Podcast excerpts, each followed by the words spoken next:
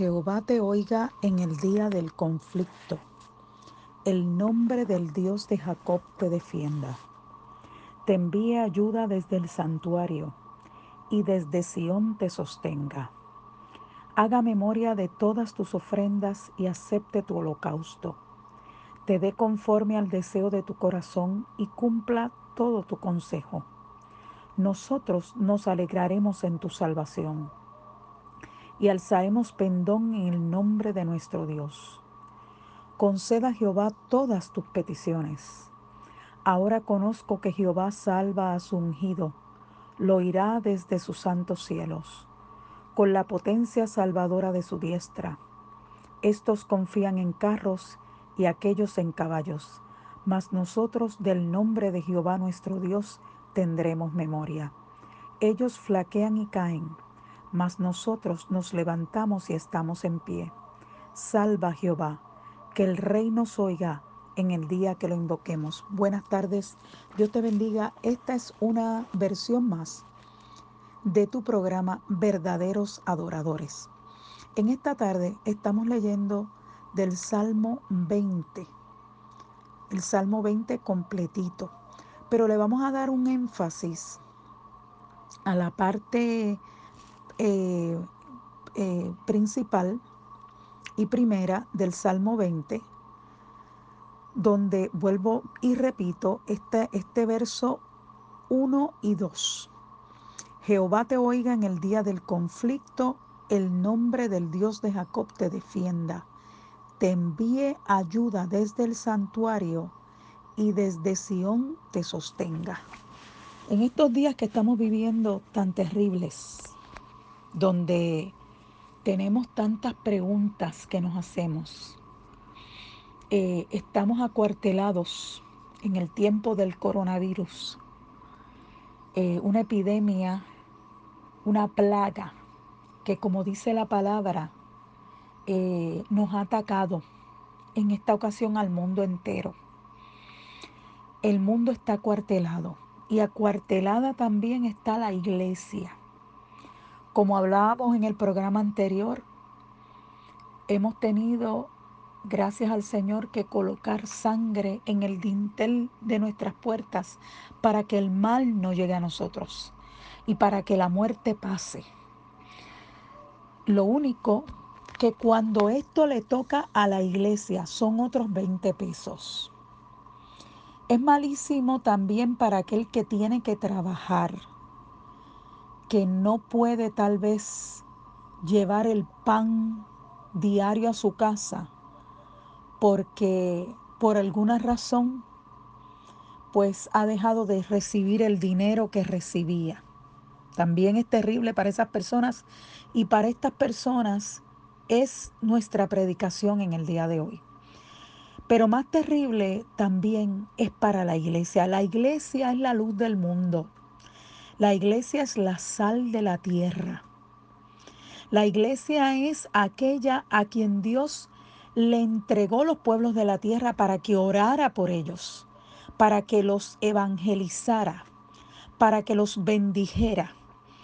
Y al la iglesia estar acuartelada, no podemos trabajar, creemos nosotros, efectivamente con las almas que necesitan del Señor, pero sobre todas las cosas no tenemos la forma de obtener la ofrenda que se necesita y que ha sido establecida desde el principio en la misma Biblia para que la obra de Dios pueda seguir caminando.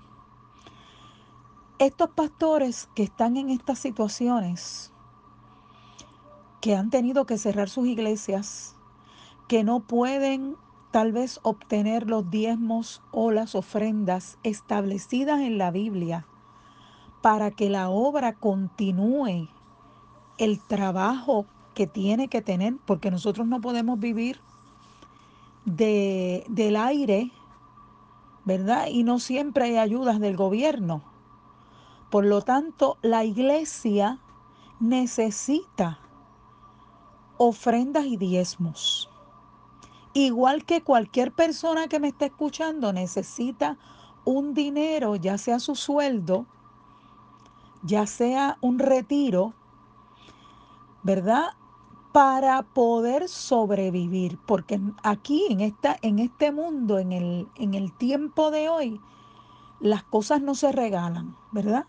Ni nunca se han regalado. Las cosas, como dice la Biblia, desde que el Señor sacó a Adán y a Eva del paraíso, con el sudor de tu frente, es que tú vas a obtener las cosas de la tierra. Por lo tanto, nosotros tenemos que trabajar. Estos, estas cosas que, que nosotros necesitamos para vivir día a día, sobre todo la comida, no se regalan. En el caso de la iglesia, el Señor te habla en esta mañana. Aquellos pastores que están preocupados, y eso es genuino. Y eso es de gente responsable. Aquellos pastores preocupados porque no están recibiendo ofrendas y diezmo, el Señor te está hablando en esta mañana. Y te dice en esta mañana, Jehová te oiga en el día del conflicto. El nombre del Dios de Jacob te defienda. Vamos a ir un momentito a ver ese nombre del Dios de Jacob en diferentes instancias en la Biblia. Y vamos a ver en jueces 13, verso 18, cómo es ese nombre del Dios de Jacob. Dice jueces 13, 18, hablándole a Manoa, el papá de Sansón, cuando le pregunta, ¿cuál es tu nombre para que cuando se cumpla tu palabra te honremos. Jueces 13, 17. En jueces 13, 18 dice, y el ángel de Jehová respondió, ¿por qué preguntas por mi nombre que es admirable? También vamos a ir un momentito a ver el nombre del Dios de Jacob a Génesis 32. Y vamos a poner a Jacob desde su perspectiva de angustia. Porque el salmo del que estamos hablando dice, Jehová te oiga en el día del conflicto. Estamos en tiempos conflictivos y problemáticos y estamos viviendo conflictos, estamos en angustia, estamos en preocupación. Asimismo estaba Jacob. Dice el capítulo 32 de Génesis, verso 7. Entonces Jacob tuvo gran temor y se angustió. Y distribuyó el pueblo que tenía consigo y las ovejas y las vacas y los camellos en dos campamentos. Y dijo, si viene Saúl contra un campamento y lo ataca, el otro campamento escapa, escapará. Voy a continuar leyendo esta porción, pero yo quiero que usted entienda que nosotros como Jacob a veces planificamos y organizamos las cosas a nuestra manera. Y, y eso no es malo, ¿verdad? Y decimos, pues yo voy a tener este backup, este trasfondo aquí, este ahorro aquí, por si acaso pasa eso. Eso no es malo. Eso es parte de, de usar el cerebro que Dios nos ha dado. Pero hay un aspecto espiritual en el que usted sea pastor o no sea pastor. Tal vez usted es padre o madre de familia y usted se está preocupando cómo usted va a poderle dar a sus hijos, a su casa. Y en el caso del pastor, pagar las deudas que tiene de la iglesia en este momento que a lo mejor se extiende la cuarentena y podríamos estar más de dos semanas acuartelados en la casa. Pues mire, Jacob también se angustió. Jacob, que había sido un hombre que había ahorrado toda su, toda su vida, había guardado, había planificado, era un listo, medio pillo, por no decirle pillo por completo, está planificando cómo hacer, angustiado, Vamos al capítulo 32, verso 11. Dice, líbrame ahora de la mano de mi hermano. Le habla al Señor. De la mano de Saúl, porque le temo. No venga acaso y me hiera la madre con los hijos. Él temió por su familia, como tú y yo podemos temer en esta hora. Y tú has dicho, yo te haré bien, y tu descendencia será como la arena del mar, que no se puede contar por la multitud.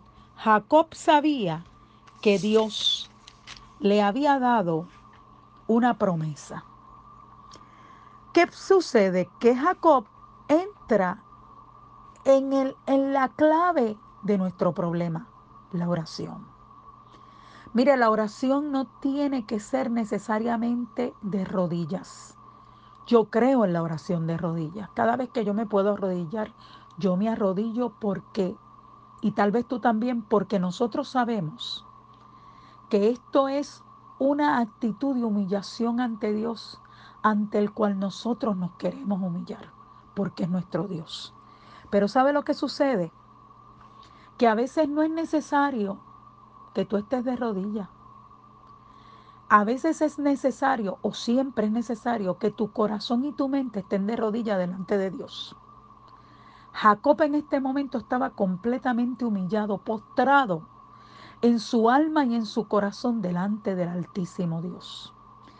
Y dice que Jacob de noche, vamos a leer versos del 24 al 30, y dice, así se quedó Jacob solo. Estamos en el capítulo 32 de Génesis. Y luchó con él un varón hasta que rayaba el alba. Y cuando el varón vio que no podía con él, tocó en el sitio del encaje de su muslo y se descoyuntó el muslo de Jacob mientras con él luchaba. Y dijo, déjame, porque raya el alba. Y Jacob le respondió, no te dejaré si no me bendices. Y el varón le dijo, ¿cuál es tu nombre? Y él respondió, Jacob. Y el varón le dijo, no se dirá más tu nombre, Jacob, sino Israel, porque has luchado con Dios y con los hombres y has vencido. Entonces Jacob le preguntó y dijo, declárame ahora tu nombre. Y el varón respondió, ¿por qué me preguntas por mi nombre? Y lo bendijo allí. Y llamó Jacob el nombre de aquel lugar Peniel, porque dijo, vi a Dios cara a cara y fue librada mi alma. Amados, fíjese que Jacob en este momento de angustia, en este momento que está a punto de encontrarse con Esaú, su hermano, y no sabe qué esperar de él, porque él le había hecho una patraña a su hermano Esaú, lo había engañado y le había quitado la primogenitura. El nombre de Saúl no iba a estar entre los patriarcas, por el cual Dios toma nombre también, porque él dice, yo soy el Dios de, de Abraham, el Dios de Isaac y el Dios de Jacob. Él pudo haber dicho, yo soy el Dios de Abraham, el Dios de Isaac y el Dios de Saúl, pero Jacob le quitó la primogenitura. Por lo tanto, Jacob tenía razón por la cual temer a Esaú. Pero esa noche Jacob se quedó solo. Y Jacob utilizó dos técnicas hermosas. La oración de madrugada y utilizó también la oración de guerra, que ha existido siempre. Esto no nos lo inventamos en el siglo XX y XXI. Los predicadores de este tiempo. Esta oración de guerra ha existido siempre, porque nosotros tenemos una guerra eterna contra el enemigo. Y Jacob utilizó esto. Y dice la Biblia, luchó con él un varón hasta que rayaba el alba.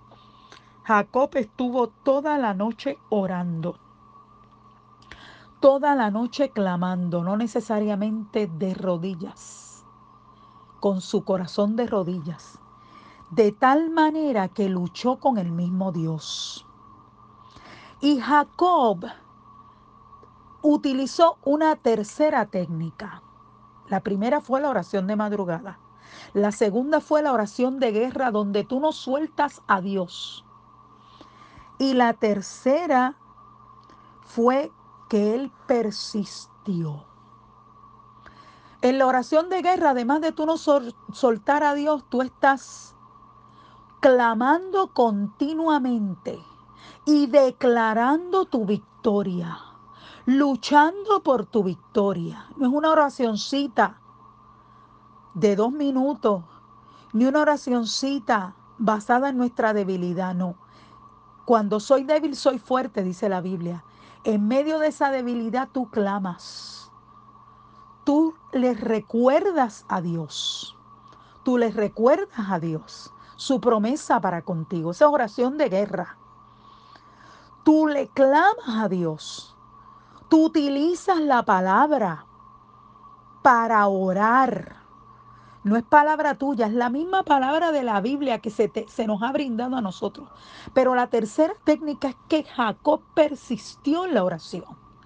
Jacob se mantuvo firme en esa oración. Y dice, y de, tal forma se mantuvo firme que le dijo el ángel, déjame, porque raya el alba. Ese tipo de oración es para la noche. Ese tipo de oración donde tú y yo vencemos al enemigo es en la noche, en la madrugada. Eh, la madrugada y esa hora de madrugada es desde las dos, bíblicamente, desde las dos de la mañana hasta las seis de la mañana. En ese tiempo oraba Cristo también. Tú puedes orar, le puedes levantar a las 2, a las 3, a las 4, a las 5. Y tienes ese espacio para orar de madrugada, para guerrear. Eh, pastor que me escuchas, padre y madre de familia que me escuchas, aquí está nuestra solución. En la oración de guerra, en la oración de madrugada, en la oración que persiste y perdura, en la oración que no cesa. Y nos dice aquí que el mismo ángel, que puede ser Cristo, porque es el ángel de Jehová, algunos estudiosos han pensado que puede ser Cristo, le dice, déjame, porque raya el alba. Y Jacob le respondió, no te dejaré si no me bendices. Amado pastor y amado padre y madre de familia que me escuchas. Amado hermano en Cristo o amigo del Evangelio que me escuchas. No tiene que escasear la harina ni el aceite en tu casa. No tiene que escasear la harina ni el aceite en tu iglesia porque la Biblia nos da la respuesta y la receta, contactarnos con Dios. Pero viene una cosa más importante todavía. El ángel le preguntó a Jacob con el propósito de bendecirlo, ¿cuál es tu nombre? Jacob le había, le había dicho, bendíceme. El ángel cambió la forma como Jacob se veía. Cuando nosotros oramos, el ángel de Jehová va a cambiar la forma como tú y yo nos vemos. Nos vemos pelados, nos vemos abandonados, nos vemos en quiebra porque mira, llevo tantas semanas y no he podido pagar el préstamo porque no he podido recoger la ofrenda ni el diezmo. Llevo tantas semanas y no he podido cobrar y no voy a poder pagar la luz, ni el agua, ni el celular, ni el carro, ni la casa, ni le voy a traer comida a mis hijos, ni para mí. Pero el ángel de Jehová cambió la forma como Jacob se veía y le dice, y el varón le dijo, le leo del capítulo 32, verso 28 de Génesis, no se dirá más tu nombre Jacob, sino Israel porque has luchado con Dios y con los hombres y has vencido. Quiere decir que el ángel le cambió el nombre de Jacob de pillo, de afrontado, como decimos en Puerto Rico.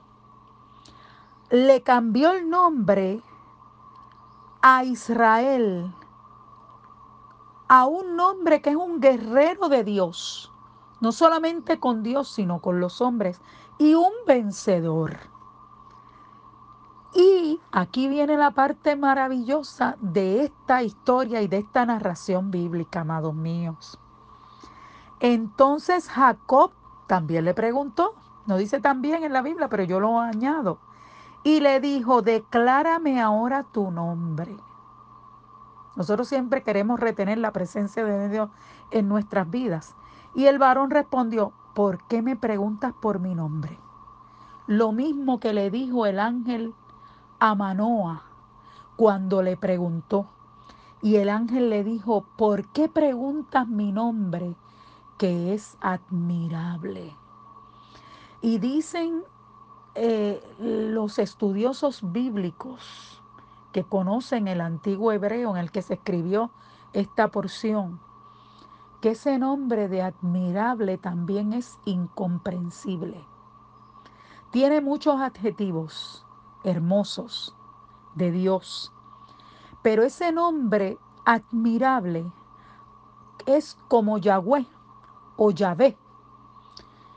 La, la, forma aparentemente original de Jehová, que es un nombre que ya los judíos no lo usan porque lo entienden que es tan santo que no puede estar en sus bocas. Por eso cuando leímos al principio en el, en el Salmo 20, estoy buscando en mi Biblia, el Salmo 20, cuando leímos al principio el Salmo 20, te dice el Salmo, Jehová te oiga en el día del conflicto, el nombre del Dios de Jacob que dice Primera de Pedro que es el Dios de toda gracia. El nombre del Dios de Jacob te defienda, te envíe ayuda desde el santuario y desde Sión te sostenga. ¿Quién te va a sostener, amado pastor? ¿Quién te va a sostener, amada madre, sola con sus hijos? ¿Quién te va a sostener, amado padre de familia, que te preocupas cómo vas a poder resolver en tu casa? ¿Quién te va a resolver y quién te va a sostener, amado amigo del Evangelio? Amado cristiano, hermano mío, que tal vez vives solo pero tienes compromisos. ¿Quién te va a sostener a ti que tienes a tu mamá o a tu papá enfermo en tu casa o a ambos y tienes que suplirle? Te dice la Biblia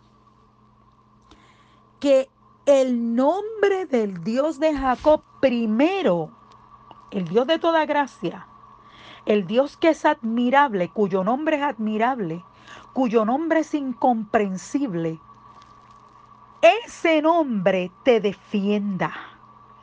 Ese nombre te envía ayuda desde el santuario, desde el lugar santo donde allí donde están las copas de oro, donde están las oraciones de los santos, delante de la presencia de Dios, eternamente orando en un momento eterno, donde Dios está escuchando tu clamor. Allí en ese santuario, desde ahí, te envía el Señor la ayuda, la dirección por el Santo Espíritu de Dios y te dice, y desde Sión te sostenga. ¿Quién te va a sostener a ti? ¿El gobierno? No, la ayuda va a llegar desde Sión. La ayuda va a llegar desde, desde el santuario de Dios. Dios va a mover la ayuda para que llegue donde ti. ¿Qué es lo único que tú tienes que hacer? Tres cosas. Número uno, aprendamos a orar de madrugada. Número dos, aprendamos a usar la oración de guerra, donde le aplastamos la cabeza del diablo y clamamos por las bendiciones de Dios. Y número tres, persistamos en la oración sin dudar. Nos dice la Biblia aquí en el verso 3 del Salmo 20. Haga Señor, el Señor, lo añado yo ahí porque no está en la Biblia, memoria de todas tus ofrendas Ese es el nombre del Dios de Jacob, el que estamos haciendo alusión. Y acepte tu holocausto. Cuando tú te metas a orar y a clamar y ayunar, que esa es otra técnica maravillosa que se utiliza para que nosotros podamos ver la contestación de nuestras peticiones y te dé conforme al deseo de tu corazón, dice. Y cumpla todo tu consejo. Tú le vas a pedir al Padre, Señor, yo tengo esta necesidad. Nosotros nos alegraremos en tu salvación y alzaremos pendón en el nombre de nuestro Dios. Pero nos dice más el verso 5b, conceda a Jehová todas tus peticiones. Qué cosa más hermosa. El verso 6 es más maravilloso. Ahora conozco que Jehová salva a su ungido. Tú eres ungido de Dios. Tú has sido llamado por Dios. Lo oirá desde sus santos cielos con la potencia salvadora de su diestra. Estos confían en carros y aquellos en caballos. Yo no tengo que confiar en el gobierno, ni tú tampoco porque nosotros, dice el, Salmo, en el nombre de Jehová nuestro Dios tendremos memoria. Y dice, ellos flaquean y caen, mas nosotros nos levantamos y estamos de pie. Qué cosa más, más maravillosa. Y termina diciendo que el rey nos oiga el día que le invoquemos. Padre, yo he predicado esta palabra tal y como tú la pusiste en mi corazón.